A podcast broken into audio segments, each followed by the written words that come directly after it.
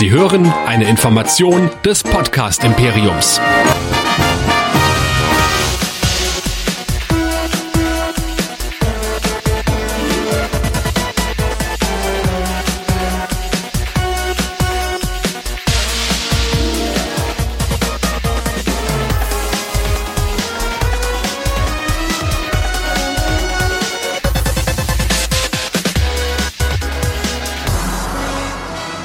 Montagabend, 21 Uhr. Hier sind die Track Nerds von nerdizismus.de. Mein Name ist Chris und mit mir dabei mein alter Haudegen und Leidensgenosse, der Nerdizist Michael. Ich grüße dich. Willkommen, du seist und ihr. du bist schon bei unserem Stream für morgen so gedanklich, ne? Äh, ja, nein, ich habe gedacht, ich äh, ziehe mich mal alternativ an zu alternativen Dimensionen. Ja, das ist schön. Alternative Dimensionen, alternativ anziehen. Du siehst, ich habe auch, ähm, äh, ich habe mich auch entsprechend äh, heute mal wieder in Schale geworfen, passend zu unserem heutigen Thema. Wir wollen ja heute sprechen über Star Trek Discovery, die Folgen neun und zehn. Und heute haben wir mal auch eine kleine Premiere, denn wir streamen das Ganze jetzt mal nicht nur auf YouTube, sondern auch mal live auf Facebook. Keine Ahnung, ob der Stream das heute mitmacht. Ja, äh, mein Producer sagt hier, das äh, funktioniert. Also die Software Facebook Live Producer. Wir haben hier keinen Producer sitzen. Das wäre natürlich schön, ne? aber äh, da haben wir noch keinen. Ja, Michael, wie geht es dir denn? Ich habe gehört, äh, du bist äh, negativ. Ich bin negativ, ja. Letztes Mal hatte ich gesagt, ich wurde positiv getestet und jetzt habe ich Anti Antikörper äh, beziehungsweise keine Antikörper. Also wahrscheinlich auch wieder negativ. Aber ob es jetzt äh, negativ gegenüber Corona ist oder negativ gegenüber Star Trek Discovery, das kann ich noch nicht ganz sagen. Ja, Mensch, ähm, selten wurde eine Folge von uns so erwartet, ja, dass also auf Twitter schon geschrieben wurde, wann kommt endlich und macht endlich und los, ich habe Redebedarf, ja. Und dann habe ich ja gerade eben auch nochmal geschrieben, komm, lass uns mal live gehen und lass uns eine kleine Gesprächstherapie für Menschen machen, die unter Umständen jetzt wirklich mal Redebedarf und Diskussionsbedarf zu diesen beiden Folgen Star Trek Discovery haben. Ja, was soll ich sagen? Ja, es war wieder. Aber bevor wir einsteigen, Michael, für alle, die heute vielleicht auf Facebook zum ersten Mal dabei sind. Hallihallo, äh, ja, ihr, ihr findet uns normalerweise auf nerdizismus.de. Ich höre mich gerade so doppelt, weil ich in diesen schönen Lampenschirm hier reinspreche, aber ganz egal. Nerdizismus.de ist the name of the game. Da findet ihr alle unsere Kanäle, alle unsere Links, alle unsere Episoden zu diversen Serien, Filmen und so weiter, was ihr angucken könnt. Und da findet ihr auch die Möglichkeit, uns Feedback zu schreiben. Nicht nur auf diversen Social Media Kanälen. Nein, das könnt ihr auch regelmäßig auf an info.nerdizismus.de machen oder an unsere WhatsApp-Adresse an die 01525 964 7709 müsstet ihr auch hier irgendwo überall im Stream sehen, wo ihr es hinschreiben könnt. Oder kommt doch in unseren Disco, äh, Discord und diskutiert mit im Discord.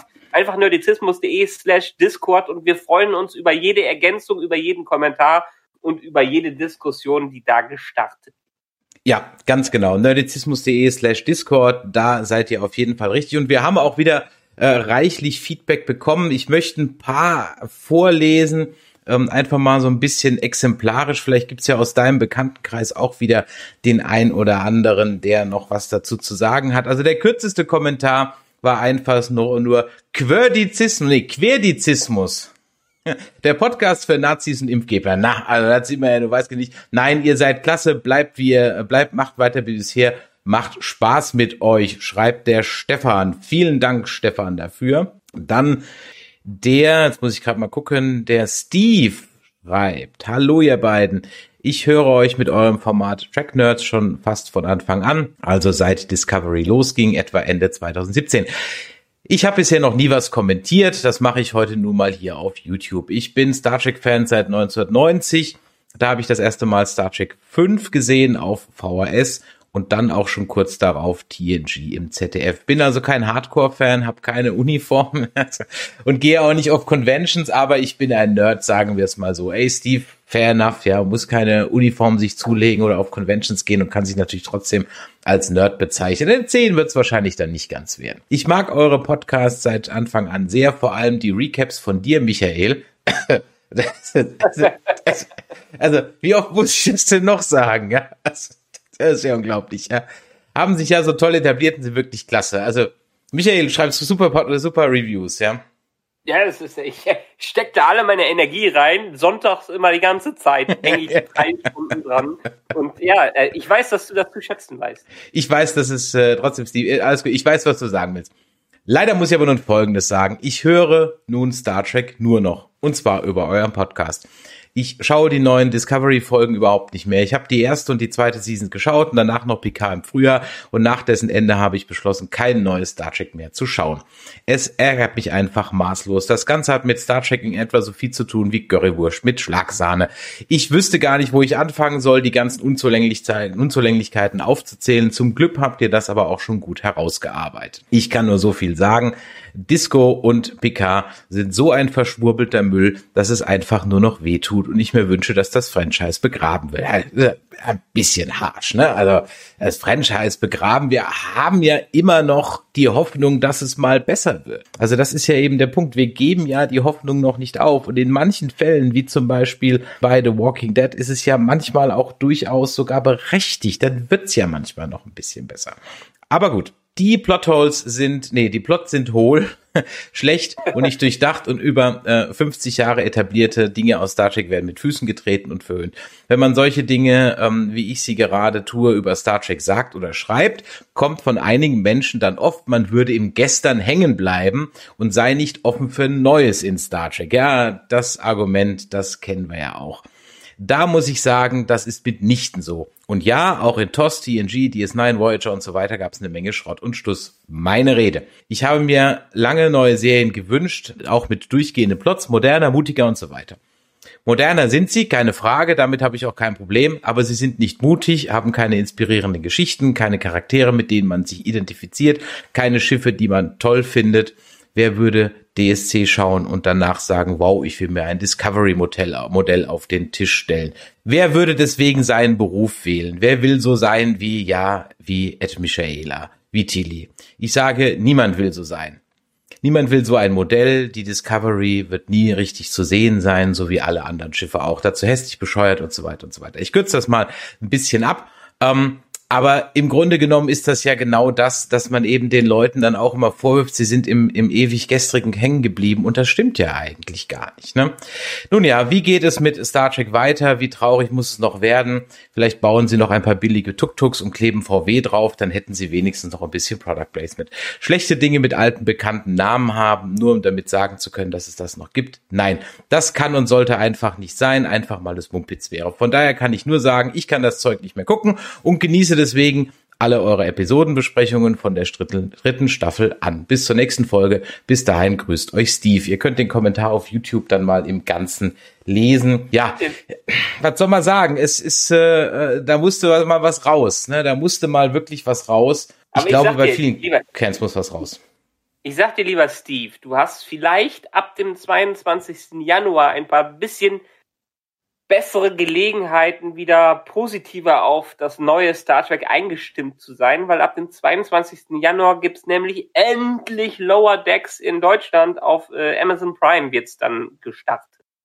Ja, und wer dazu unsere Episodenbesprechungen hören will, äh, der Michael hat ja mit dem Jan da schon mal ein bisschen reingelinst und hat das mal besprochen. Und ich muss sogar sagen, sogar von mir kam verhalten gutes Feedback und gegen Ende war ich sogar durchaus zufrieden.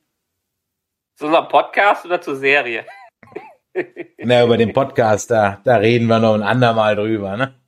Nein, alles gut. Das habt ihr, habt ihr natürlich auch schön gemacht. Ich war auch froh, dass ihr euch dann irgendwann so ab der dritten Folge von mir dann auch ein bisschen emanzipiert hattet. Also von daher, alles gut. Ich bin ja auf Twitter letztens wieder einen kleinen Shitstorm entgegengelaufen. Eigentlich wollte ich nur nett sein indem ich äh, einer Twitter-Userin unter ein äh, Essensbild, das sie gepostet hatten, sie nannte es dann irgendwie Black Dinner with Mushrooms, Engage oder irgendwie sowas hat sie geschrieben. Und dann dachte ich mir, dieser, habe ich drunter geschrieben, dieser Tweet hat mehr Witz und mehr Logik als äh, alle Folgen einer ehemals guten Sci-Fi-Serie. Und bitte bewirb dich doch mal für den Writers Room ist leider in den völlig falschen Hals gekommen. Es war eigentlich als Kompliment gemeint, aber ich sollte mich dann verpissen mit meiner Negativität. Und es ging, ich, ich habe irgendwann aufgehört zu lesen. Es waren dann, glaube ich, so zehn Tweets und dann kamen noch ein paar Leute zu Hilfe oder so. Naja. Okay. Ja. Sagen wir mal so, wir, wir sagen es ja immer wieder, es ist ja nicht alles schlecht. Und wir sind ja durchaus auf einem besseren Niveau als äh, bei der zweiten oder ersten Staffel. Und ja, also auch abgesehen jetzt von dem, was Steve in seinem Kommentar geschrieben hat, kann ich mir durchaus schon vorstellen, wir kriegen ja von, sei es bei unseren Nerdizisten, die Hipster-Fangirls, die haben ja auch schon eine ganz, ganz andere Meinung über Discovery und Michael Burnham und wer da so dargestellt wird. Ähm, wir sprechen meist einerseits natürlich unsere subjektive Meinung, aber andererseits sprechen wir immer mal wieder übers Objektive und objektiv muss man bei an vielen Sachen einfach darum merken. Subjektiv gibt es natürlich auch viele Fans von Discovery, wenn die, sagen wir mal so, die, die Discovery nicht so mögen, das vielleicht auch nicht so wahrhaben möchten. Du, man darf, man darf absolut Discovery mögen. Ja. Ich will das hier niemand madig machen. Nur ganz ehrlich, nach diesen zwei Folgen, wer da behauptet, das wäre eine gute Show, dem muss ich leider jegliches Verständnis für Storytelling und so weiter irgendwie absprechen. Und nein, ich muss kein Drehbuchautor sein, um zu erkennen, dass was nicht funktioniert. Ich will erhole mich. Ich sag's nochmal, ich muss kein Koch sein, um zu erkennen, dass ein Essen versalzen ist. Ja, also von daher. Gut, ich hab gesagt, ich mach's kurz. Äh, jo. Habe ich Zeit aufs Klo zu gehen? ich würde es heute mal nicht riskieren, ja. Ich würde es, okay. ich würde es heute mal nicht riskieren. Freunde, wir haben noch drei Folgen, dann haben wir es bald geschafft. Und ich meine, 2020 ist ja schon anstrengend genug. Also es hilft ja nix. Legen wir los. Terra Firma Teil 1 und 2, der Einfachheit halber, packe ich das heute mal zusammen. Die Philippa ist krank und weil Mass Effect Doktor auch nicht mehr weiter weiß, sucht er Hilfe bei David. Ja, ich trage eine Brille Cronenberg.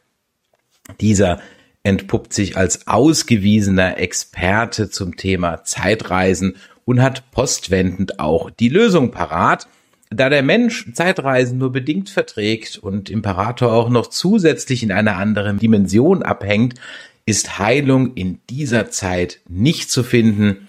Der Imperator muss also zurück in seine Zeit und am besten noch in sein Spiegeluniversum. Doch wie soll man das anstellen, ward das Spiegeluniversum doch lange nicht mehr gesehen. Außerdem verbietet die interdimensionale Verschiebungsbeschränkung des temporalen Zeit- und Dimensionsabkommens jegliche Reisen und an Verbote, was Zeitreisen angeht, hat sich die Sternenflotte ja immer gehalten. I'm looking at you, Jim.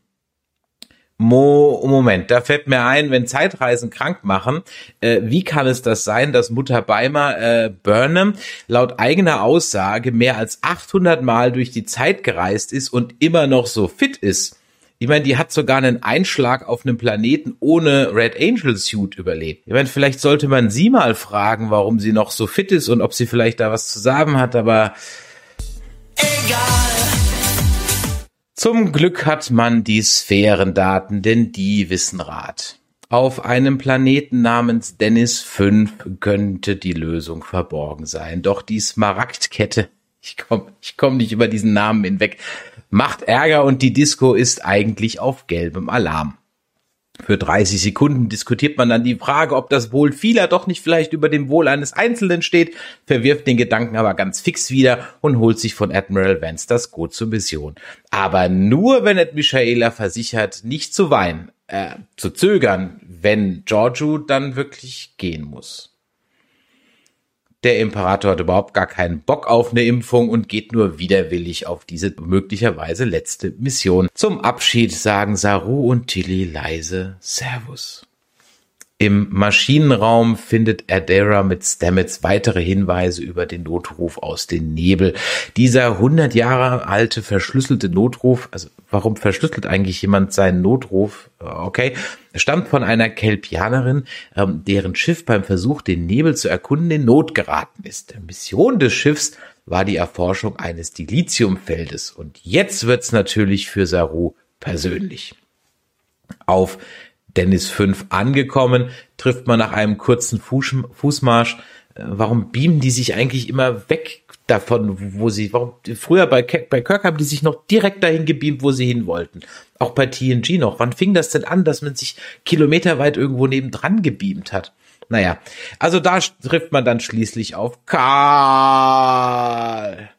Eine Mischung aus Dr. Who, Q und dem Märzhasen aus Alice im Wunderland.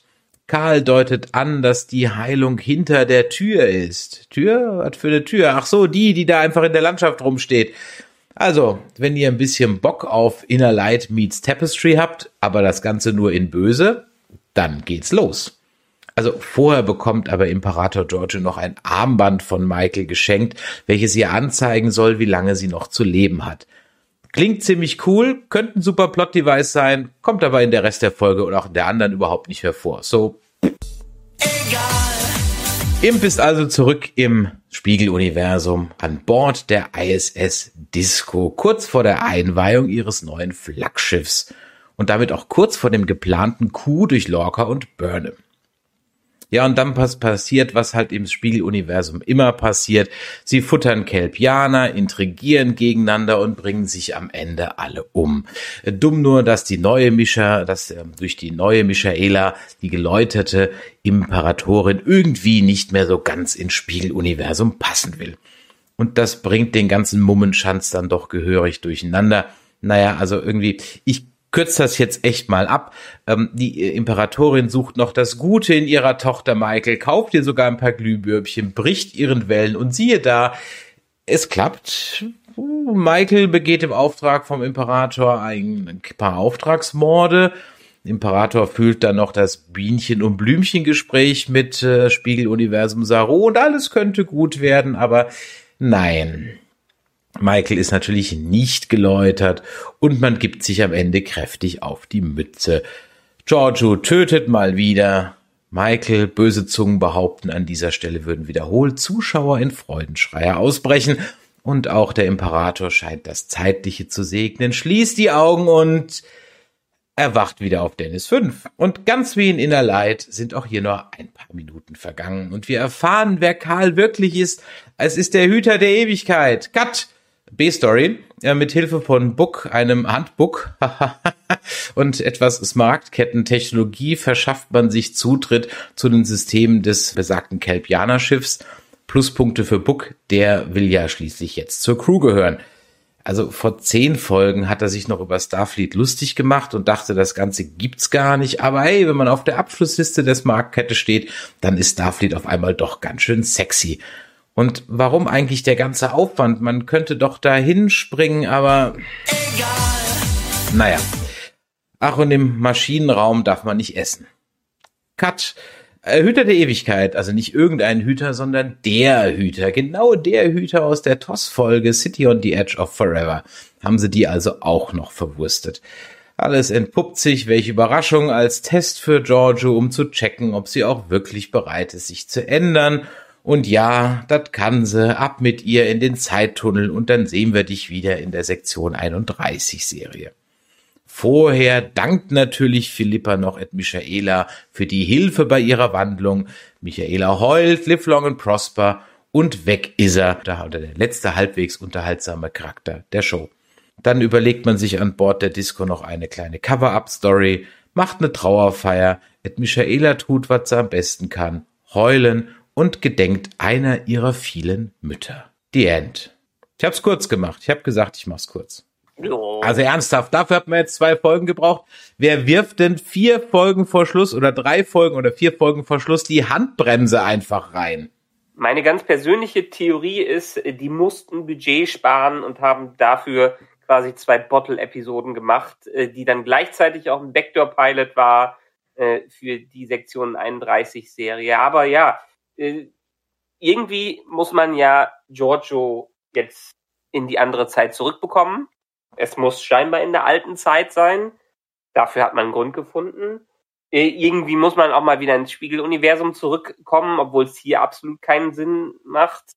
Und irgendwie muss ja man ja trotzdem, dass wir jetzt irgendwie 1000 Jahre weiter sind oder 900 Jahre weiter sind, trotzdem noch alte TOS-Verweise mit reinschmeißen. Ähm, Weil es ja dann doch irgendwie dann weiterhin vor, vor Picard und Kirk spielt. Äh, ja, also vielleicht fragen wir uns erstmal, was macht denn so eine Spiegeluniversums-Episode sonst so aus? Der Spaßige an denen ist ja bisher gewesen, ebenfalls in den anderen Serien, dass nachdem wir unsere Hauptdarsteller ein paar Jahre kennengelernt haben, äh, wir sagen wir mal eine Spaßepisode haben, wo das alles auf den Kopf gestellt wird. Äh, man sieht jegliche der Charaktere, die wir kennen und lieben gelernt haben, wie sie auch mal böse sein können oder die Bösen, wie sie auch mal gut sein können und kriegt dadurch eine kleine Fun-Episode, vielleicht sogar auch ein Zweiteiler, der ein What If mit drin hätte, äh, aber dann doch irgendwie Spaß macht. Und manchmal, wie in DS9, hat man dann auch noch eine Verbindung hinein sogar. Und wenn die Charaktere interessant genug sind, kommen die sogar aus dem Spiegeluniversum wieder. Ähm, was hatten wir hier jetzt für eine Begründung? Wir brauchten eine äh, tiefere Betrachtung von Giorgio mhm. und ihren Wandel, der sich jetzt in zwei Episoden vollziehen sollte, obwohl sie äh, diesen Wandel ja auch jetzt in den letzten 30 Episoden hätte langsam vollziehen können. Aber nee, in, am Ende ist sie plötzlich wie hundertprozentig umgedreht, was sie vorher nicht war. Äh, also es war und damit sind wir auch wieder bei dem Problem, was Disco auch schon vorher hatte. Wir beschäftigen uns plötzlich mit einem Nebencharakter und wenn wir uns näher mit dem beschäftigt haben, haut der plötzlich. Sayonara, genau. Tschüss. Tschüss. Tschüss. Hatten wir jetzt dreimal in dieser Staffel. Ja. Dreimal möchte äh, Disco sich nicht näher mit seinen Nebencharakteren beschäftigen, sondern sie einfach nur verabschieden, damit man schnell neue reinführen kann und sich weiterhin auf eigentlich nur Michael konzentrieren kann. Ja, da macht's Game of Thrones ein bisschen besser. Die können halt im Zweifel in einer Episode halt den halben Cast halt killen. Das, ja. Aber es, ich meine, du hast vollkommen recht. Ein Zweiteiler, eine Episode, ja, wieso nicht? Von mir meine, aus. Von mir ja, aus. Ja. Ich mein, jetzt wäre der richtige Zeitpunkt auch für eine Spiegel-Universums-Episode gewesen, weil wir sind jetzt drei Jahre in dieser Serie drin. Wir kennen ein paar Leute, wir kennen die besser als in der ersten Staffel, wo wir das erste Mal präsentiert bekommen haben, wo es eigentlich keinen Sinn gemacht hat, das Spieluniversum zu zeigen. Äh, dementsprechend hätte man Spaß reinbauen äh, können und vielleicht am Ende trotz des Spaßes dann doch den Wandel sehen, den, äh, den Giorgio durchlebt hat. Und stattdessen macht man zwei Episoden, die sehr, sehr düster sind und eine 180 Grad Kehrtwende äh, mit beinhalten. Ja, die Spiegel-Episoden waren halt immer so ein bisschen fun, ja. Also klar, ja. bei Deep Space Nine gab es auch mal so zwei, drei, die ein bisschen düsterer waren, als sie dann vom Spiegel-Universum rüberkommen und dann irgendwie wen entführen die da? Ich glaube irgendwie äh, äh, Chief O'Brien oder so, ich weiß nicht mehr ja. genau. Und natürlich gab es auch mal die Sache, dass dann der, äh, dass Cisco sich dann in die in das Pendant seiner Frau dann dort verliebt und so. Ja, okay, das ist natürlich immer ein bisschen schwer, aber es war trotzdem immer eine Leichtigkeit, ja. Und ja. Äh, und es war halt mal so ein Auflösen in der, das muss man dann auch sagen, in der 24 Folgen Staffel. Ja. Ja alle hat mal einmal sowas reinbringen. Diesmal zeigen. Aber hier auch, auch wieder in diesen zwei Episoden, ich meine, wen lernen wir hier kennen? Wir auch wieder nur Giorgio und Anti-Michael. Ähm, ja, letztendlich, wir kriegen ja noch nichts mal von Killy und dem Rest mit. Die dürfen ja noch nicht mal ja. äh, sich zeigen, was sie jetzt machen. Ja, und dazu passt dann halt auch, muss man ganz ehrlich sagen, die innere Logik von dem Ding nicht. Ja? ja. Also zum Beispiel, woher weiß ähm, die Imperatorin, dass Stamets sie umbringen will? Also in der ersten Timeline also im Original sozusagen, mhm. ja, da lebt ja. der nämlich noch, weil da ist das Flaggschiff schon im Betrieb, die Philippa ist auf dem Flaggschiff und da ist der auf dem Flaggschiff. Da wird er zwar auch gekillt, weil der Stamets halt sowas wie der Kenny des Spiegeluniversums ist, okay, aber der wird da von Lorca gekillt und der arbeitet ja gerade nicht für den Lorca, also, hä? Das ist, aber war, war das nicht mit Stamets sowieso schon, dass er die betrogen hat und dementsprechend als, als klein gehaltener Sklave da betrieben schon wurde? Ja, aber er, er, weiß ich nicht mehr genau, aber er lebte auf jeden Fall noch und der Lorca hat ihn umgebracht. Ap apropos Lorca, ja, äh, dann wird Name Drop. Name Drop, Name Drop, Name Drop, Name Drop, Name Drop und sonst nix. Ja, hatten sie halt, ist, ist halt eine Bottle-Episode gewesen, hat kein Budget für Jason Isaacs mehr. ja, stattdessen sieht man da seinen Helfershelfer, den du vorher nicht kanntest, den du jetzt nicht mehr kennst. So, hä? Äh, wer, was? Und dann gibt's auf einmal ein Gesetz, dass, dass Verräter gleich zu töten sind, sonst ist man schwach. Aber in der ersten Staffel wurde doch der Lorca irgendwie monatelang in diese Agoniekammer gestellt und keiner hätte gesagt, dass die Imperatorin schwach ist, ja. Also, die, versteht sie, sie, sie, sie halten sich nicht mal ihren eigenen ganzen Kram. Und was dann auch irgendwie nicht passt, ist, dann war ja alles nur in ihrem Kopf. Zumindest irgendwie. Weil sie ist ja, ja nicht. Durch also sie hat ja die Aufnahmen in ihrem Timer drin. Ja, äh, genau. Und es gibt eine Timeline, weil der, der Guardian sagt ja, naja, und der Saru lebt ja jetzt und wird ja noch viele weitere retten. Also hat er hat sie ja praktisch eine neue Zeitlinie kreiert. Aber äh, ist sie jetzt dann da weg oder ist sie? Oh Gott, das, it makes no sense. Und das Ganze Übrigens, auf zwei Folgen auf, aufgedröhnt. Auf dem, auf dem Planeten äh, Dennis 5 kommt Kevin aus der Kiste. ja. Ja, da steht die große Drehbuchkiste. Ja, und da, ja. da hüpfen sie alle rein. Also sie haben nicht mal ihre eigene interne Logik im Griff und ja, gut, ja. okay.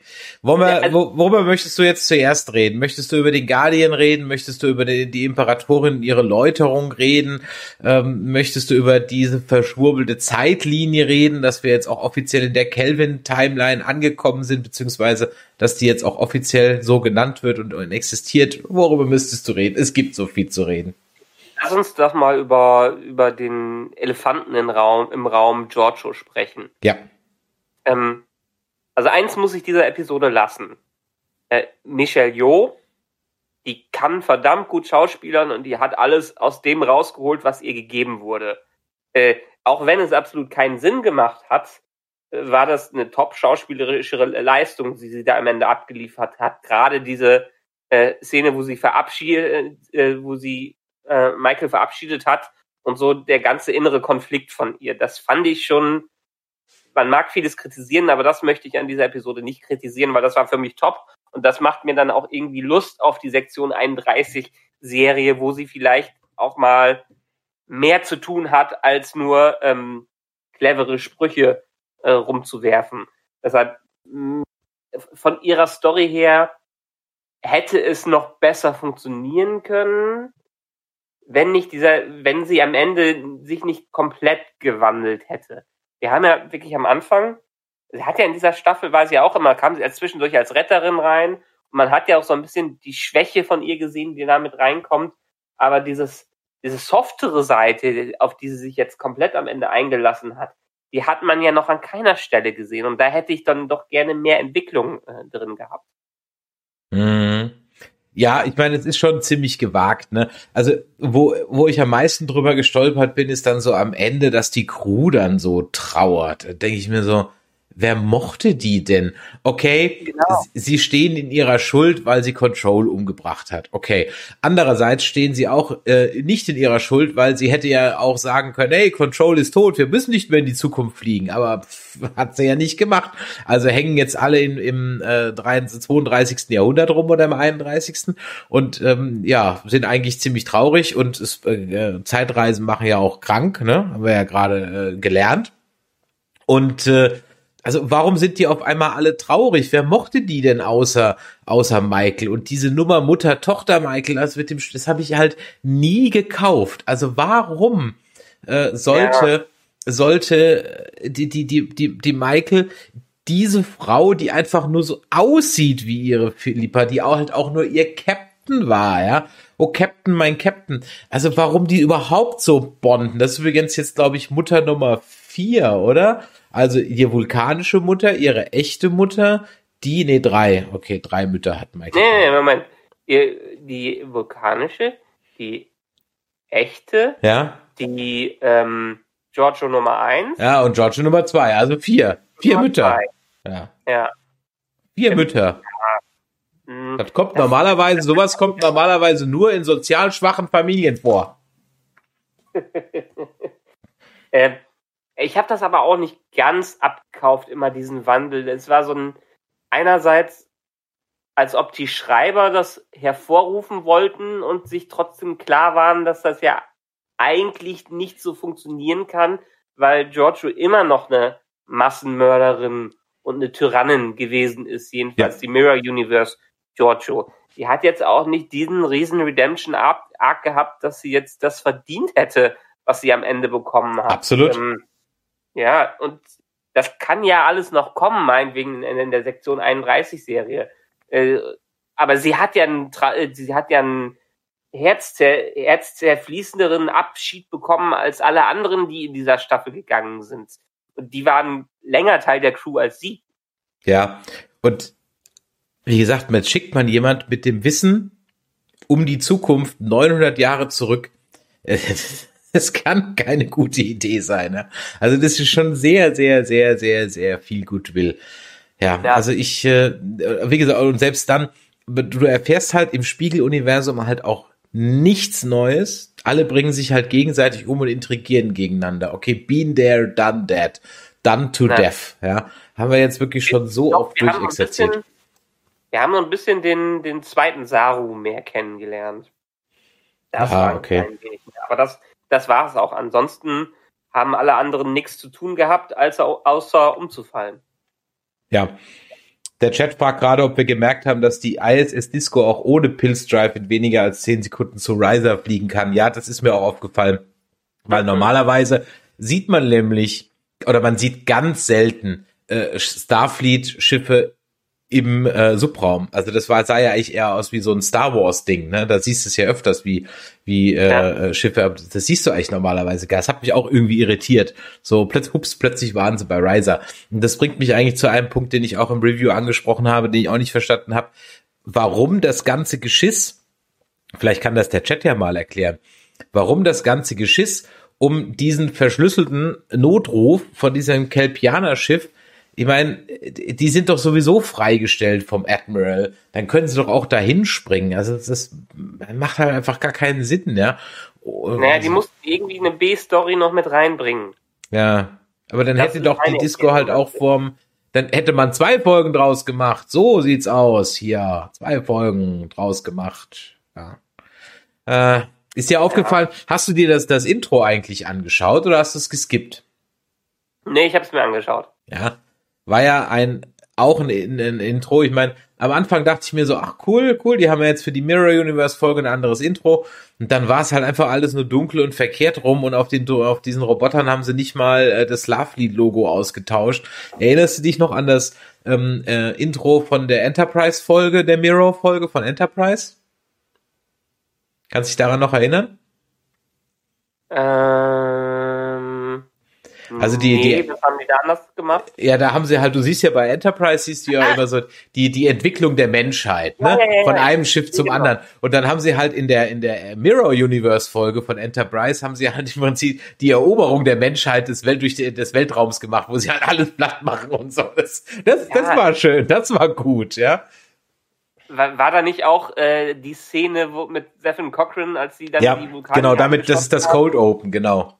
Ja, das ist das Cold Open, wo Saffron Copkin die, die, die Vulkanier äh, über den Haufen schießt. Genau, das ja, die, die haben sich sogar noch Mühe gegeben, die Szene danach zu bauen und, und James Cromwell zu besorgen für die für, für zehn Sekunden, ja. Wunderbar, wunderbar, ja.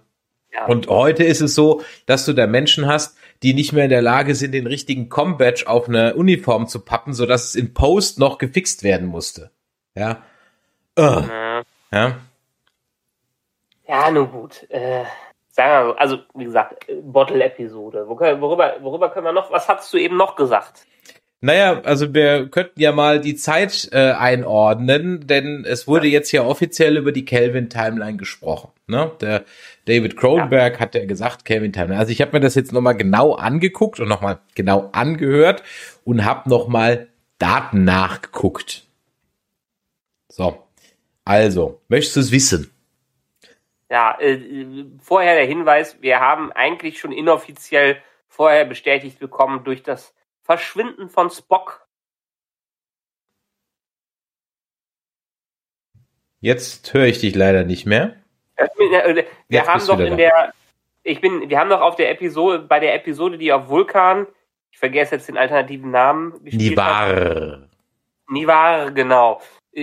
Wurde doch auch vom Verschwinden von Spock geredet. Also da war es doch eigentlich schon inoffiziell bestätigt. Ja, aber jetzt ist es halt ausgesprochen. Das ist ja noch mal was anderes, ne? Du weißt ja, diese, diese Show, äh, die tellt ja lieber, als dass sie showt, ne? Ähm, deswegen ist es hier jetzt halt auch so. Also der äh, Kovic, oder wie er heißt, sagt dann, ne, es gibt diesen Commander Yor, der reiste im Jahr 2379, das ist neun Jahre nach der TV TNG-Geschichte, die ging von 64 bis 2370.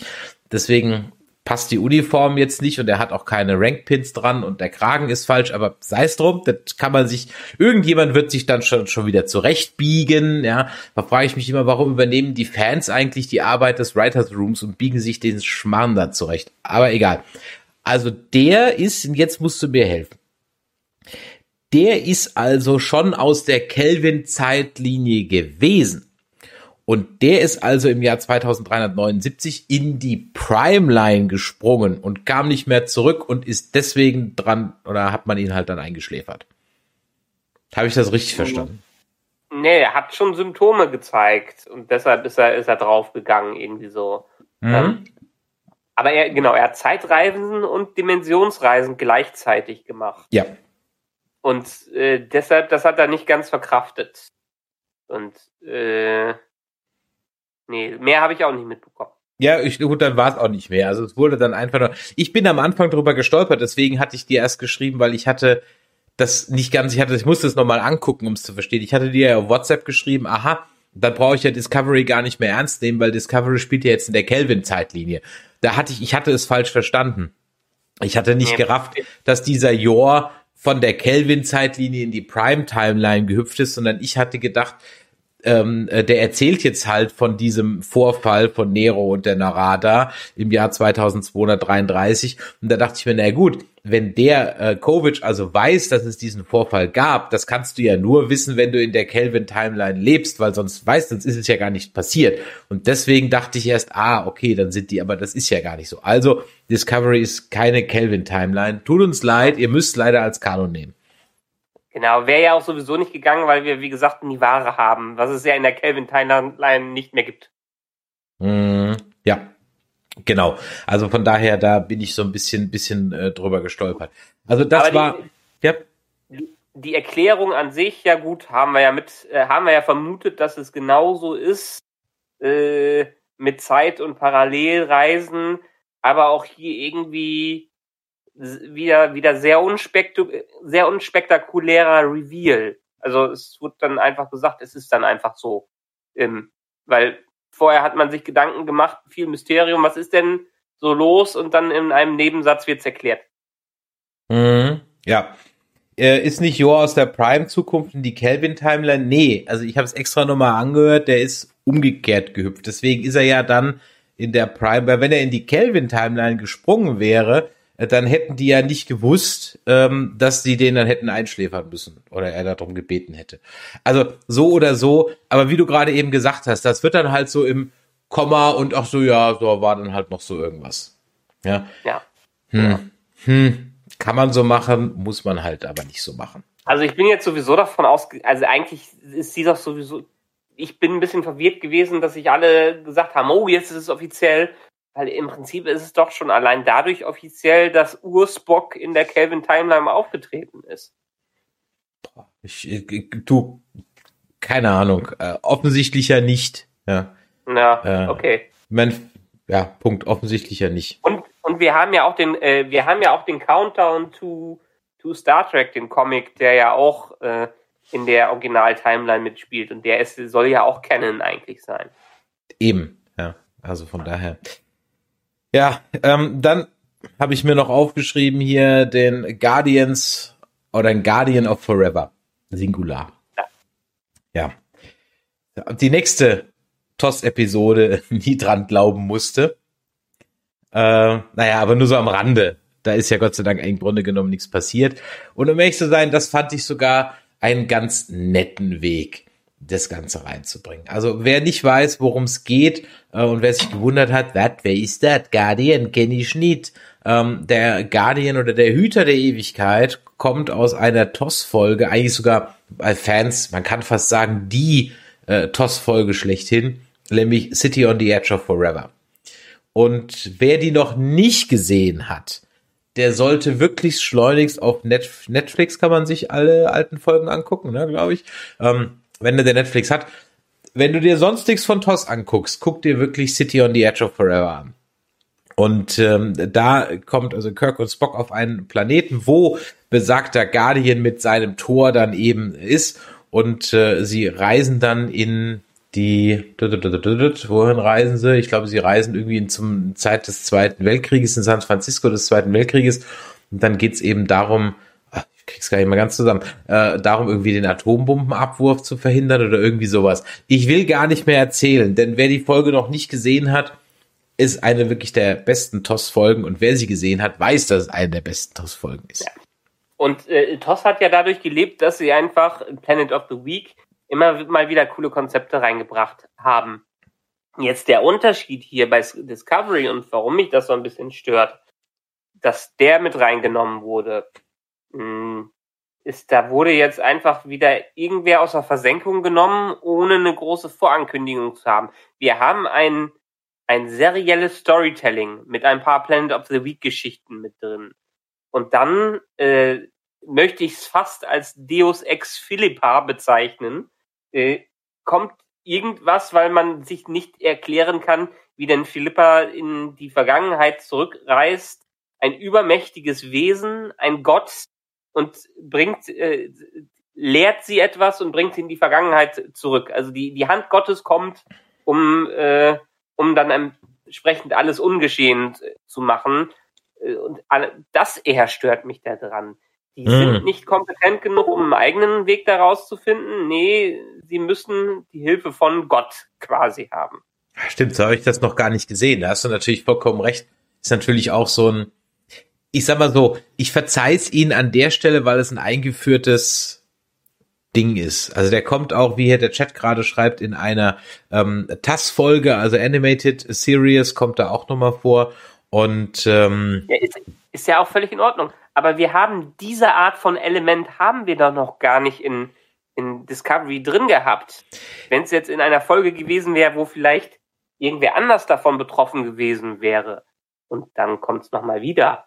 Gut, er ist auf dem Planeten gewesen und so, alles in Ordnung. Aber für mich ist es so ein bisschen, wie ich gerade schon gesagt habe, wir finden keine Lösung, um uns, da, um uns da rauszuschreiben, also brauchen wir ein gottähnliches Wesen das aber noch nie in dieser Form in der Serie bisher überhaupt mal angeteasert worden ist. Ja, ich gebe dir recht. Ähm, insofern, als dass es für mich auch ein bisschen ja out of place gewirkt hat. Also Discovery ist halt inzwischen so, ich sag mal in Anführungszeichen realistisch, jetzt mal so viele viele Anführungszeichen. Wir hatten es in unserer letzten Folge, dass sowas wie ein Q oder halt so ein Überwesen wie jetzt hier dieser Guardian irgendwie da nicht mehr reinpasst. Na, man, man kann ihn reinschreiben, natürlich, da muss man aber die ganze Tonalität der Serie so ein bisschen ändern. Ich meine, wir haben, sie haben es versucht, etwas ins Optimistischere diese Staffel mit reinzubringen, aber trotzdem haben wir dieses Dark and Gritty äh, mhm. Prinzip, auf was dieser Serie aufbaut. Und ich meine, das sieht man ja allein auch daran, wie dann das Tor dargestellt wurde, mit was für einer Effekthascherei das dann am Ende gezeigt wurde, wo ich dachte, mh, hm, kann es auch etwas übertreiben.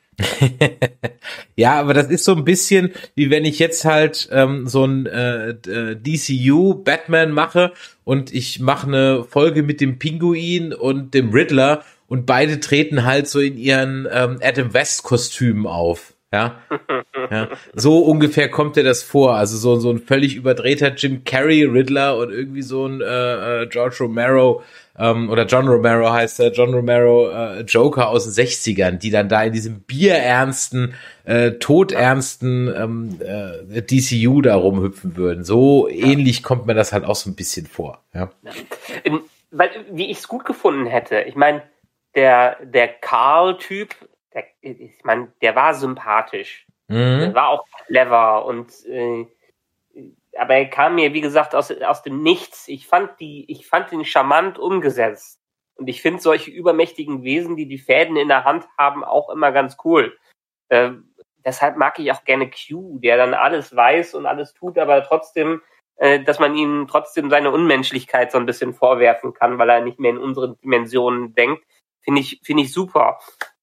Das mag ich auch. Aber wie gesagt, so ein bisschen Kai aus der Kiste, Kevin aus der Kiste auf Planet Dennis, äh, es ist mir zu ein zu großer Sprung gewesen, wie vieles in dieser Episode. Was hätte besser funktionieren können? Hm. Ja, ja, ich. Der Punkt ist, wäre das einfach so eine Folge gewesen oder eine Doppelfolge ohne großen Story Arc, ja, dann wäre es halt mal wieder eine Mirror Universe Folge gewesen. Was ja. mich halt so ärgert ist, ich guck auf die Uhr und denke mir so, ey, Alter, wir haben noch drei Folgen und wir sind, was den Burn angeht, im Grunde genommen überhaupt nicht weiter als vor vier Wochen. Ja, das geht wirklich in so Mini-Bits and Pieces. Wie lange wollen die das denn noch machen? Und das Schlimme ist ja, das hat man jetzt heute wieder bei Lorca oder bei dieser Folge wieder bei dem Lorca-Ding gesehen. Wir haben es mit Spock unendlich durchexerziert, ja. Sie werden es wieder tausendmal anteasern, dass in der nächsten Folge irgendein Reveal kommt und dann ist es halt doch nicht. Weil, jetzt musst du dir vorstellen, die haben dieses Kelpianer-Schiff im Nebel, das wurde ja im Prinzip als Ursprung des Burns irgendwie identifiziert. Ich wette mit dir, das ist immer noch nicht der Ursprung des Burns, sondern es wird noch mal irgendwas anderes sein. Und dann wird es noch mal irgendwas anderes sein. Und in, am Ende ist dann der Admiral Vance doch wieder ein Batmiral, weil halt im Grunde genommen alle Admirals Batmirals sind, ja. Und wenn sie es dann noch so richtig bescheuert spielen, äh, dann ist jetzt die Sphären-KI das Pendant zu Control und die gute Föderation ist jetzt dann schlecht, weil das schlimme Geheimnis hinter dem Batmiral rauskommt. Irgendwie so eine irgendwie so Kappes. Der Opa von Batmiral hat dann den Burn initiiert, weil er bei der Vergabe des Postens übergangen wurde und dann war der sauer und hat sich gesagt, wenn ich nicht König anstelle, wenn ich nicht Kalif anstelle des Kalifen sein kann, dann mache ich jetzt hier alle platt. Irgendwie sowas. Mm, na. Gut. Äh, ich, ja, also, ich habe ja auch schon drüber gesprochen. Ich spreche immer wieder drüber, dass ähm, Discovery vielleicht so ein bisschen weiß, wie sie so eine, ähnlich wie bei J.J. Abrams, bauen sich eine Mystery Box, die berühmte Mystery Box auf, haben aber im Prinzip keine Lösung, äh, die zufriedenstellend am Ende dabei geöffnet wird und rausgeholt wird. Und das ist das haben sie in den ersten zwei Staffeln gezeigt, dass sie kein Finale können. Und eigentlich war meine Hoffnung, dass sie es diesmal hinkriegen, aber wahrscheinlich wird es genauso laufen, wie du sagst, dass es verschwurbelt und zerwurbelt und dann noch Timey-Wimey da reinkommt. Mm, ja. Oder es wird einfach nicht aufgelöst, weil wir sollen ja noch die vierte Staffel gucken. Ja. Ich meine, ich habe jetzt mein, meine eigenen Kommentare aus den letzten Episoden nicht beachtet äh, wo wir dann ja auch festgestellt haben, äh, dass Discovery eigentlich emotionales und nicht logisches Storytelling ist. Dementsprechend waren auch diese zwei Episoden auch wieder ganz stark emotionales Storytelling, mit aber wenig Sinn dahinter. Aber ich hätte gerade beim Abschluss von, äh, von Giorgio mehr Sinn dahinter haben wollen deshalb eigentlich, eigentlich dürfte ich mich nicht beschweren, weil ich es schon letztes Mal gesagt habe. Aber trotzdem ist es mir dann doch dieses Mal wieder äh, doof aufgestoßen. Naja, aber der Punkt ist ja, die Emotionen funktionieren halt nicht. Das ist der Punkt. Äh, das ja. ist im Grunde genommen äh, fehlt eigentlich nur äh, das, das Porn oder das Gegenstück zur Sitcom, wo die Lacher eingespielt werden, damit du weißt, wann du lachen musst, ja. Hier muss eigentlich nur noch irgendwie so eine, die kleinste Violine der Welt eingespielt werden, ja, damit du weißt, wann du weinen sollst, weil ich weiß halt sonst mal, nicht. Pack mal einen Laugh und einen Cry-Track unter Discovery, auf Discovery drauf, das wäre dann auch sicherlich sehr gut. ja, echt irgendwie sowas, ja. Und ja. Das, das funktioniert halt einfach nicht und vor allem dann, und das muss man halt auch echt sagen, es ist halt inzwischen sehr unglücklich für Discovery oder das Netflix das halt freitags ausstrahlt, wenn zeitgleich halt auch noch Mandalorian läuft, ja. ja. Da könnte die Fallhöhe halt nicht höher sein. Ich habe ja meine Reihenfolge am Freitag war ja sonst eigentlich immer so Mandalorian, weil ich es gar nicht abwarten konnte, dann World Beyond, um runterzukommen und ähm, und dann noch mal äh, Discovery, weil World Beyond einfach nochmal eine Nummer unter Discovery ist, ja, und dann war dann Discovery gar nicht so schlimm. Jetzt hat aber Amazon sich das auch überlegt und hat einfach äh, World Beyond dann versendet und haben die letzten drei Folgen so auf einmal rausgehauen, so kommt schnell weg damit, dann ist es weg und ähm, dann äh, musste habe ich halt am Freitag dann wirklich jetzt äh, Mandalorian Finale geguckt, über das, über das wir übrigens morgen um 21 Uhr auch auf diesem Kanal reden. Als Gast dabei übrigens EOS Andy. Ähm, und dann war halt die Fallhöhe halt noch mal so extrem hoch, ja, wirklich ja. so extrem hoch und ja, ich würde ja, dir ehrlich gesagt sagen, nehmt einen anderen Sendetermin, veröffentlicht das nicht mehr freitags, es ist nicht so gut. Dann ist, ist es ist ja völlig okay, dass sie Freitag, dass sie das freitags rausbringen, wie du es auch schon, wie wir es in unserer privaten Konversation auf WhatsApp festgestellt hatten. Discovery erzeugt ja nicht so einen Bass wie so ein äh, Mandalorian. Wahrscheinlich auch zu Recht, aber wahrscheinlich auch, weil sie einfach nicht das, das, das Marketingbudget dahinter haben wie so ein Disney Plus und auch nicht die Autoren dahinter wie bei so einem Mando. Mm. Und deshalb ist es ganz okay, wenn es Freitag rauskommt. Ich habe mir die letzten Folgen auch erst immer samstags oder sonntags angeschaut, weil als erstes möchte ich am Freitag immer dann den Mandalorian angucken. Discovery, ja, Pflichtprogramm, weil wir es ja dann Montag besprechen wollen. Aber es ist ja leider so, die Schere, während der Mando diese Staffel wupp nach oben gegangen ist, ist, ist Discovery dann eher wupp nein, eher langsam und stetig nach unten gegangen. Hoffen wir mal, dass die letzten beiden Episoden nochmal besser werden. Was haben wir denn noch in dieser, in diesen zwei Episoden, worüber wir sprechen können? Naja, ich bin zum Beispiel extrem enttäuscht, was sie mit meinem Liebling Adira machen. Nämlich nix. Ja. Ja. Ähm, haben ja keine Zeit dafür. Ja, ja äh, weil, weil, wir Unsinn erzählen müssen die ganze Zeit, ja. aber keine Zeit dafür stattdessen wird halt so, ja, sie hat jetzt halt da irgendwie kann den Grader nicht mehr sehen und da würde ich, ganz ehrlich, da würde ich gerne mehr drüber erfahren, weil das ist ein interessanter Charakter.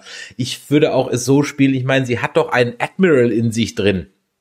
Ja, ist mir vorhin so eingefallen. Du, warte mal ab, wenn in der nächsten Episode kriegen wir einen äh, tiefen Einblick in die Seelenwelt von Adira und dann sagt sie Tschüss. du meinst also in der, in dem Moment, wo ähm, im Prinzip Adira eine eigene Folge nur für sich kriegt, ist sie auch weg. Ja, ist, die haben die Regel jetzt aufgestellt. Also von daher müssen sie dann, äh, die sind ja in sich inkonsistent, von daher. Ja, aber du hast vollkommen, vollkommen recht. Wir haben jetzt auch wieder zwei Episoden, die sich, es ist schön, dass Giorgio hätten sie meinetwegen in einer Episode abhandeln können, aber trotzdem haben wir dann neben Giorgio ihre wichtige Person Anti-Michael mit drin gehabt. Und haben dann auch ein, ja, obwohl Anti-Michael ja auch sehr, sehr flach geblieben ist. Und trotzdem hatte die mehr Screentime als alle Nebencharaktere auch im Mirror Universe. Also ging es wieder nur um die beiden, was man verstehen kann. Aber ähm, vielleicht hätte man hätte man Giorgio einfach irgendwen anders noch zur Seite stellen sollen in dem Mirror Universe. Das wäre doch mal spannend gewesen, wie bei, äh, wie bei anderen Mirror Universe Folgen, dass so dieses, dieses weiterhin dieses Fish out of Water Prinzip, man schnappt sich irgendwie nebenbei, meinetwegen auch Adira dabei, die dann mit drüben ist und der dann die Welt so ein bisschen von Giorgio erklärt wird und die Giorgio vor allen Dingen retten muss vor allen anderen, um dann wieder zu beweisen, dass sie äh, sich ja tatsächlich geändert hat. Ja, zum Beispiel. Oder man hätte auch mal irgendwie beide Michaels aufeinandertreffen lassen können. Oder, oder, oder. Also genau. es wäre ja, gibt ja viele lustige Dinge, mit denen man hätte genau, machen können. Vor allen Dingen, bring irgendeinen unserer sympathischen Charaktere mit rein, die wir kennen. Und nicht nur den unsympathischen, der sympathisch werden soll. Mhm. Da ja. hat man dann auch nämlich wieder ein paar emotionale Hürden mit drin, ein paar Stakes die den Spannungsbogen erhöhen und nicht uns fragen lassen, ja gut, die haut ja eh zu Sektion 31 ab, also wissen wir quasi, was mit ihr passiert. Die kann ja jetzt nicht sterben. Das kommt halt auch noch dazu, ne, dass man halt eben klar war, also, das ist halt schon einfach angekündigt, dass Jetzt halt nicht so wie bei Mandalorian, wo der große Knall am Ende kam und heute nochmal der zweite obendrauf. Mehr dazu übrigens morgen um 21 Uhr live auf diesem Kanal. Ähm, ich lese hier gerade aber im Chat, ähm, der Track, äh, den der Ruhrpott schreibt, was ich aber trotzdem bei Discovery interessant finde, gerade in meinem Bekanntenkreis, ist, dass die Leute es schauen, was mich persönlich freut, aber ich immer doch in die, aber, doch immer in die Erklärposition bringt. Ähm, äh, liebes äh, Trackdiener Ruhrpott, schreibt doch mal, wie Nicht-Trackies diese Serie aufnehmen. Gucken die das so weg? Wird das alles kommentarlos hingenommen? Ist das im Prinzip nur so in unserer Welt so, dass wir das gucken und über den Kopf schütteln? Ähm, das würde mich mal an der Stelle wirklich mal interessieren. Also ich habe auch ja. durchaus Leute, die die Discovery gucken. Allerdings, ich sag mal so aus mittlerer Tracker-Position raus, eher so jetzt auch keine Uniform, keine Convention und so weiter, aber schon jede Serie geguckt und die sind eigentlich durch die Bank weg verstört. Also da ist eigentlich wirklich niemand dabei, der irgendwie sagt, das wäre eine gute Show. Ja, aber ich, ich, ich sag dir, die werden, das ist ja nicht umsonst das Zugwert von CBS All Access beziehungsweise Paramount Plus. Und nicht umsonst ist Star Trek Discovery in den ersten zwei Tagen nach jeder Episode weiterhin in den Top 10 von Netflix drin. Mhm, Schau so. dir die Top 10 von Netflix in Deutschland. Ja, ja. Ja, ja, pass mal auf, pass mal auf, mein Freund. Jetzt, du kommst mit ja. Zahlen, ich komme jetzt mit Zahlen. Ich, ich, jetzt kommen wir nicht ich, wieder mit Google doch, Trends und ich, nee, nee, nee, nee, nee, wieso? Ich, ich wisch jetzt mal, ohne Scheiß, ja? Ja. Jetzt wischen wir mal den Boden auf. 9,9 bei Stand Freitagabend, ja? 21.679 Reviews für Mandalorian. 21.000 am Freitagabend bei 9,9. Discovery Freitagabend 6,6 650. Kann Verstehst du? Genau sagen, warum? Versteh, nee, 650 zu 20.000 an einem Abend, das kannst du nicht mehr mit, es gucken weniger Leute CBS All Access oder äh, sonst irgendwas erklären. Vielleicht gucken, also Sogar die Expanse hat mehr. Sogar die Expanse hat mehr. Expanse ja, hat 9,2 bei 800. Expanse. und Expanse und Star Wars, weil es erstens gut ist und zweitens die Leute sich da reinhängen. Und ähm, Mando auch auf Twitter weltweit, oder zumindest hier in Deutschland, äh, auf den ersten zwei Plätzen am Freitag gerankt hat. Äh, mit, mit, mit, Trend, äh, mit Trending-Hashtags. Mhm. Was Aber Discovery noch nie geschafft hat. Picard mal hat kurz. Discovery noch nie geschafft. Erstens, weil sich die normalen Trackies entweder nicht mehr dafür interessieren oder das nur wegschauen. Äh, zweitens, weil andere sich das dann einfach nur runtergucken und gar kein Interesse daran haben, so viel Engagement da reinzupacken, weil die Serie ist jetzt nicht hochwertig, aber trotzdem für viele unterhaltsam die sie dann einfach gucken. Es ist wie eine Soap.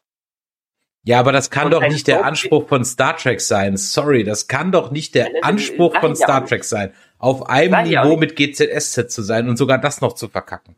Ja, aber sag ich ja auch nicht, dass das das Niveau von, dass das der Anspruch von Star Trek sein soll, so zu werden oder so zu sein.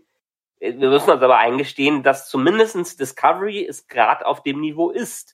Ja, ja, ja, ja. Ich bin ja so, ich finde, verstehst du, äh, du brauchst es mir nicht sagen, dass ich mich, ich, ich, ich, ich brauche mir das nicht eingestehen. Ich sehe es ja, ja. ja ähm, und, genau. Und äh, deshalb, ähm, ja, das Engagement ist, ich meine, da muss man sagen, Mandalorian ist der einzige Grund, warum heutzutage gerade alle Disney Plus so dermaßen abonniert haben. Das ist das Zugwert von denen. Das geht so dermaßen, so dermaßen äh, ab. Und dementsprechend Discovery ist vielleicht für CBS All Access die, was hatte ich gesagt? Die haben 17,9 Millionen Abonnenten in den USA und Disney äh, äh weltweit und in den USA, weil es fast nur in den USA gibt. Und ähm, Disney Plus hat mittlerweile über 70 Millionen. Ähm, das ist doch auch schon. Ja, aber dafür läuft, dafür läuft dann Discovery auf Netflix, das hat dann auch jeder Depp. Also, äh, nee, das, ja, das es wird, es zieht für mich geguckt. nicht. Verstehst du? Ja, aber verstehst du, der es Punkt ist, du kannst mir doch nicht, du kannst doch nicht auf der einen Seite sagen, uh, Platz zwei bei Netflix und auf der anderen Seite 600 Bewertungen. Das Nein, nein, passt nein, doch ich- gar ich nicht. sage- das ist doch Bullshit. sage- Verstehst du, wenn es wenigstens 10.000, 12.000 zu 20.000 wäre? Okay, aber 600 zu 20.000, das ist nix. Das ist, das ist de facto nicht existent. Das ist de facto nicht Weil, da. weil die Serie es nicht wert ist, sie den entsprechend. Ja, aber das ist doch bitter. Da muss doch mal bei irgendjemand müssen doch da mal Synapsen zusammenfinden. Und ich meine, das ist ja nicht erste so. Guck dir, du kannst dir bei IMDb das seit drei Staffeln durchgucken. Du kannst es dir bei Picard durchgucken. Es ändert sich nichts. Ich meine, äh, äh, Disney hat nach Solo wenigstens den Schuss gehört. Ja, Ja, ähm, dann haben sie halt noch Episode 9 durchgezogen, weil halt, ja, war halt schon in Production, konnte man nichts mehr ändern. Und dann seitdem, oh, okay, sorry, sorry, sorry, und siehe da, es geht doch. Und ähm, diese Aussage vom J.J. Abrams, ja, man wird ja nie alle zufriedenstellen können, hat sich halt gerade eben auch als Bullshit erwiesen. Und zwar als Ja. völliger Bullshit. Ja. Und ähm, das kannst du hier auch machen. Ich weiß nicht, was du mit deinem Aber trotzdem hast. Ganz ehrlich, ich ja, verstehe dich da an der Stelle nicht. Guck doch mal heute in die. Top 10 von, von Deutschland auf Netflix. Da ist von Star Discovery nichts zu sehen. Auf Platz 4. Nicht Star Trek Discovery immer noch auf Platz 4. Aber du musst ja auch gucken, was auf Netflix sonst geschaut wird. Netflix ist ja jetzt nicht unbedingt der Garant für gute Qualität. Die haben ein paar Highlights. Ey, dazwischen. nix gegen Tiger King, ja? Ja, äh, äh, äh, das, das ist noch wieder was anderes. Das ist, das ist, das ist der Wahnsinn und ist auch gut gemacht. Aber Netflix haut einfach so viel dermaßen scheiß viel Content raus, der aber größtenteils, wenn wir mal alle ehrlich sind, eher nur mittelmäßig ist. Da ist ein paar, ein, zwei kleine Highlights drin. Ansonsten äh, machen die halt den, den, den Käsekuchen aus der Tiefkühltruhe, den man sich holt und ganz gerne mag, aber wo man jetzt nicht äh, sagt, ja, das ist jetzt äh, das nächste Breaking Bad so ungefähr. Aber alle haben es und alle gucken es in, äh, der Art. Deshalb sage ich, Discovery ist sowas, was für den Otto Normalmenschen, der vielleicht dann doch ein bisschen Sci-Fi haben will, äh, kann das runtergucken. Aber das ist nicht derjenige, der direkt dann auf IMDb geht und äh, das bewertet oder einen Tweet darüber schreibt. Und der Star derjenige- Wars-Fan macht es? Das ist da, nee, nee, Ja, nee, also nee, ja, Moment. nee. Mandalorian ist aber wirklich ein ganz anderes Kaliber. Da sprechen alle drüber. Weil äh, erstens Baby Yoda, zweitens will ich vielleicht jetzt nicht spoilern, äh, was dann alles vorkommt. Spoilern wir morgen äh, noch genug. Aber wir haben, wir haben extrem große Namen da drin, die auch an die Filme andocken. Und das ist, äh, also ich, du vergleichst Äpfel mit Birnen meiner Meinung nach, wenn du Mando und Discovery vergleichst. Deshalb können wir gar nicht diesen Vergleich auf, aufstellen, weil es zwei grundsätzlich unterschiedliche äh, Dinge sind, die auch, wenn wir bei einem eine faule Birne haben und anderen einen roten Apfel. Das finde ich ehrlich gesagt nicht, weil wenn ein ein Franchise wie Star Trek inzwischen auf dem Niveau angekommen ist, dass es von einem Expanse, was kein Franchise ist, einfach nur ein Buch ist, sowas wie äh, bestenfalls wie Dune, sogar noch weniger bekannt als Dune, weil es vorher vor der Serie kein Arsch kannte, ich kannte es auch nicht.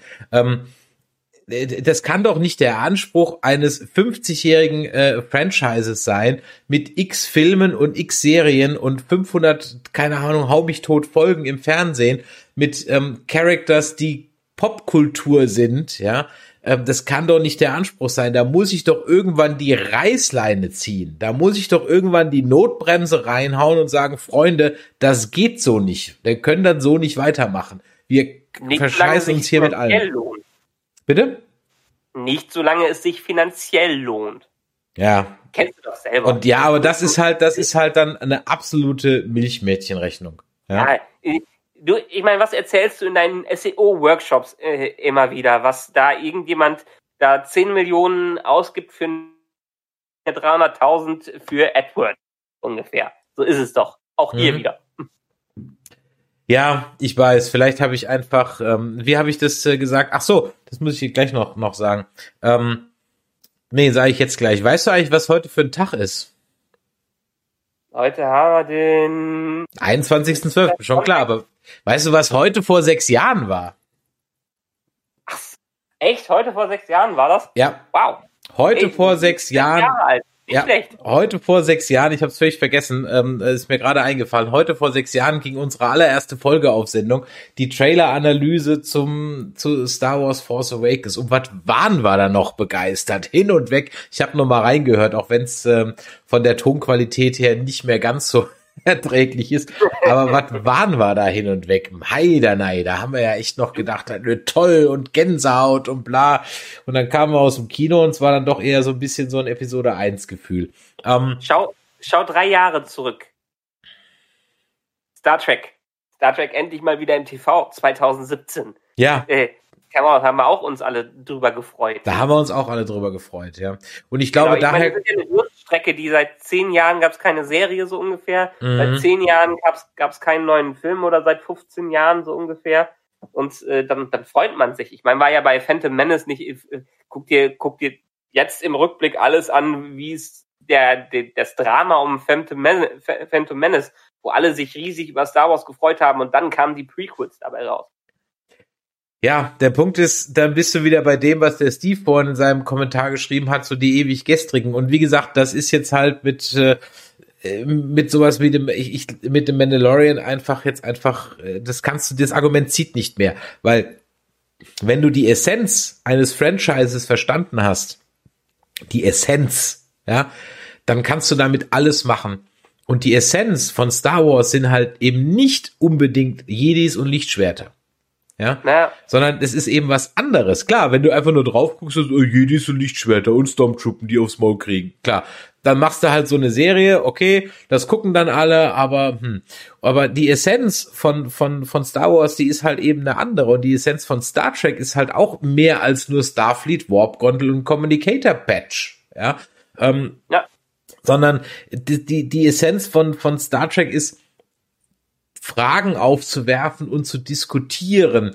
Die Essenz von Star Trek ist, ähm, dass man so ein, sich mit der Crew irgendwie gemein macht, dass es eine Family-Geschichte irgendwie ist, dass man da so reinwächst und dass man die, dass die alle likable sind, ja, ähm, mehr oder weniger, ja. Am Ende kann man sogar am Wesley Crusher was abgewinnen, ja. Ich meine, im Grunde genommen ist ja die, die Michael ist ja nichts anderes als als Wesley Crusher, nur halt in jeder Folge und ähm, ja, ähm, ja, und so weiter. Natürlich gehört ein gewisser Look and Feel dazu, klar, ja, okay.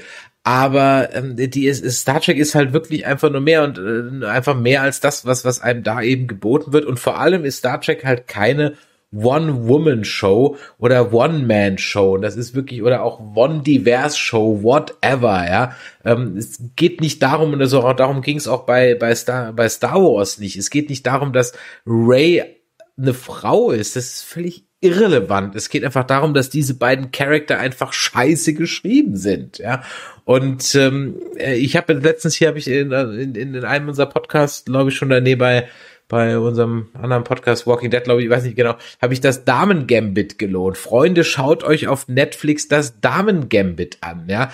Das ist eine Feelgood Show vom allerfeinsten, die ist emotional und so weiter und so weiter und er hat auch eine weibliche Hauptdarstellerin, die toll ist, fantastisch ist, perfekt ist. Die hätte man genauso gut auch mit dem Mann drehen können, aber nein, weil es gut geschrieben ist, ja, und dann wird man immer gleich so in die misogyne Ecke gestellt, wenn man irgendwas gegen Michael Burnham sagt. Und bist du wieder hier der alte Cis-Mann und bla bla bla. Ich bin's einfach irgendwie leid. Das Problem ist, ich guck's halt leider in der vierten Staffel trotzdem, weil ich Star Trek-Fan bin und weil ich einfach hoffe, dass es besser wird. Ja. Und deshalb 22. Januar Lower Decks, da sieht man, wie Star Trek funktionieren kann ja, heutzutage. Ganz genau. Und ich hoffe, dass äh, Lower Decks sozusagen äh, etwas der Erweckungsmoment war, dass halt die dritte Staffel von Discovery schon in Production war, als Lower Decks gemacht wurde und deswegen konntest du halt auch nichts mehr dran ändern. Aber wenn du die Reaktion von Lower Decks im Grunde genommen vergleichst, was ich jetzt mal machen werde, ähm, ich schaue gerade mal eben die Ratings von bei IMDb von Lower Decks nach. Ähm, zu, ähm, zu Discovery, dann muss, also ganz ehrlich, wenn sie weiterhin Geld verdienen wollen, dann muss irgendjemand mal der Groschen fallen und sagen, Freunde, so verprellen wir uns auf Dauer unsere Kundschaft. So, jetzt sind wir hier mal bei IMDB und gehen mal auf die Episodenliste und schauen doch mal, was wir da für Ratings haben. Ähm, 6,4 ging es los und dann wurde es immer besser. 7,x, 7,x, 8 und die letzte Folge hat eine 9 gekriegt ja, ähm, bei 530 Ratings. Also genauso viel wie Discovery, obwohl es nur in US offiziell lief. Ja, wesentlich höhere Wertungen. Also, was meinst du, was dann abgeht, wenn äh, das Ding jetzt international rausgeht? Dann wird es ein paar tausend Bewertungen kriegen und der Schnitt wird ähnlich sein. Also erzählt, kann man doch nicht sagen, dass Discovery eine gute Show ist. Ich verstehe nicht, wie man das objektiv noch behaupten kann. Es geht in meinen Kopf einfach nicht rein. Ich verstehe es nicht. Ich verstehe nicht, wie man das, das noch behaupten ja kann. Weiter, weiterhin, äh, deshalb Discovery ist eine emotional geschriebene Story und das spricht wahrscheinlich den Otto Normalverbraucher mehr an, als äh, wenn man sich dann die x-te Frage über Gott und die Welt stellt. Ist für uns vielleicht nicht relevant, aber ist vielleicht für andere Leute äh, relevant. Und wir möchten es gerne anders und wir kennen es besser. Und selbst mit der, wie du es gerade schon gesagt hast, mit der Essenz von Star Trek, die ja auch eigentlich immer sehr nach vorne gewandt ist, kann man ja was kriegen. Aber diese, diese Folge, auch vielleicht passend dazu, diese beiden Folgen sind sehr rückwärtsgewandt. Mhm. Sowohl im Storytelling ähm, als auch in den Elementen, die eingesetzt werden. Also wir gehen nicht nach vorne. Der einzige Schritt, der nach vorne gegangen wird in dieser Episode, ist, dass Giorgio raus ist. ja, und äh, sie war doch der, ich sag mal, zumindest der Charakter, der noch ab und zu noch ein bisschen Spaß irgendwie gemacht hat. Naja, hoffen wir mal, dass sie sich jetzt äh, zum wiederholten Male, sage ich es, hoffen wir mal, dass sie sich jetzt eingegroovt haben ähm, ich bin wieder mal erstaunt, dass wir es geschafft haben, über eine Stunde über diese Show zu reden, die eigentlich so wenig hergibt. Aber wir sind halt mit dem Herzen bei der Sache und am Ende des Tages sind wir halt doch Star Trek-Fans. Und äh, ja, was soll man machen? Das ist eine tolle Utopie und wir hoffen einfach auch, dass in der Zukunft das Ganze wieder besser wird. Wenn euch das heute hier gefallen hat, dann diskutiert doch weiter auf nerdizismus.de slash Discord oder schreibt uns eine WhatsApp an die 01 525 964 7709 auf YouTube ja grundsätzlich ne, abonnieren und die Glocke aktivieren. Ja. Und ähm, Michael, für 2021 wollen wir auch mal unseren Twitch-Kanal wieder ein bisschen aus der Versenkung holen. Denn äh, wir haben ja regelmäßig, unregelmäßig immer auf dem Twitch-Kanal der German Comic Con Nerdquiz gespielt und eigentlich kam das ganz gut an und dann hatten wir eigentlich jetzt die Idee, dass wir im nächsten Jahr im Prinzip auch das Nerdquitch, äh, Nerd, Nerd, Nerdquitch, Nerdquitch, äh, Quidditch, das Nerdquiz dann bei. Hey, super Name, das Nerdquitch. Genau, das Nerdquitch, das Nerdquiz, dann auf unserem Twitch-Kanal spielen und weil wir eigentlich irgendwie gar nicht so viel Bock haben, 20.000 Kanäle gleichzeitig zu bespielen, wäre es vielleicht mal ganz cool, wenn ihr also mal schreiben würdet, ob Twitch für euch eigentlich auch in Ordnung wäre, anstatt von YouTube und oder auf Facebook zu streamen. Also wir können immer zwei Plattformen gleichzeitig bestreamen, das geht, ähm, aber dann müssten wir mal eben schauen, welche wir da den Vorzug geben. Wir haben halt auf Twitch einfach mehr Interaktionsmöglichkeiten. Ja, also von daher müsste man da an der Stelle mal gucken. Wir freuen uns ja. natürlich auch immer über Bewertungen bei iTunes. Ja, wie hat letztens einer auf Twitter geschrieben, aber bitte keine drei Sterne Bewertung, das ist so nicht Fisch, nicht Fleisch. ja, lieber entweder fünf oder null, aber wenn du null gibst, dann schreib auch dazu, warum du null gibst, sonst können wir ja nicht besser werden. So, in diesem Sinne, also nochmal nerdizismus.de slash Discord, der freut sich auf jeden Fall immer über neuen Zuwachs und ich sehe schon, da geht's auch schon wieder ein bisschen ab in der äh, Track Nerds Gruppe, also von daher freuen wir uns da auf jeden Fall drauf. Michael, dir vielen Dank und ich habe gehört, morgen um 21 Uhr hören wir uns ja schon wieder. Tun wir, tun wir. Diesmal, diesmal, äh, sagen wir, diesmal in grün. Ja, diesmal in grün. EOS Andy wird dabei sein ähm, ein langjähriger Freund unserer kleinen Show, da freuen wir uns schon sehr drauf. Der hat am Sonntag, und da bin ich mal gespannt drauf, der hat am Sonntag die zweite Staffel Mandalorian durchgebinged. Der hat vorher noch nichts geguckt. Echt? Mhm. Er hat das echt aufgespart und hat es am Sonntag durchgebinged. Und über die Erfahrungen werden wir morgen reden. Morgen 21 Uhr, live auf YouTube, live auf Facebook. Und äh, bis dahin, lieber Chat, macht es Jord. Bis dann und bis die Tage. Ach so, nee, eine Frage habe ich noch. Eine Frage habe ich noch, wo Miro gerade nach dem Stream von Dark Material schreibt. Miro, du hast die ganze Zeit gefragt, warum eigentlich, äh, wollte ich dich fragen, warum eigentlich immer Discovery Panel und Nerdizismus? Sollen wir zusammen mal eine Show machen oder so? Wir haben aber gesagt, das ist wie bei den Klitschko-Brüdern. Wir werden zusammen nie eine Show machen über Discovery reden. Das könnte knicken. Haben wir, haben wir uns gegenseitig versprochen, weil wir mögen uns zu sehr, um das zu tun.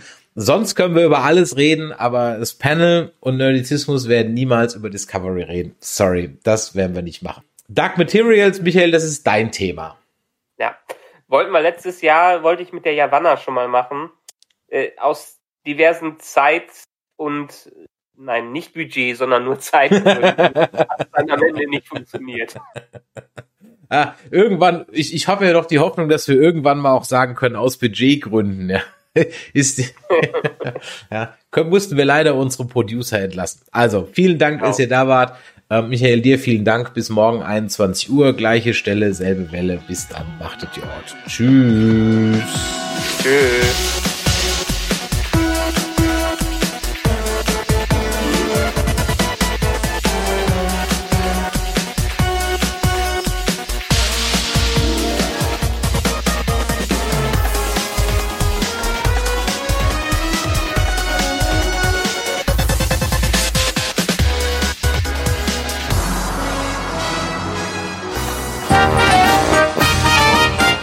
Eine Produktion des Podcast Imperiums.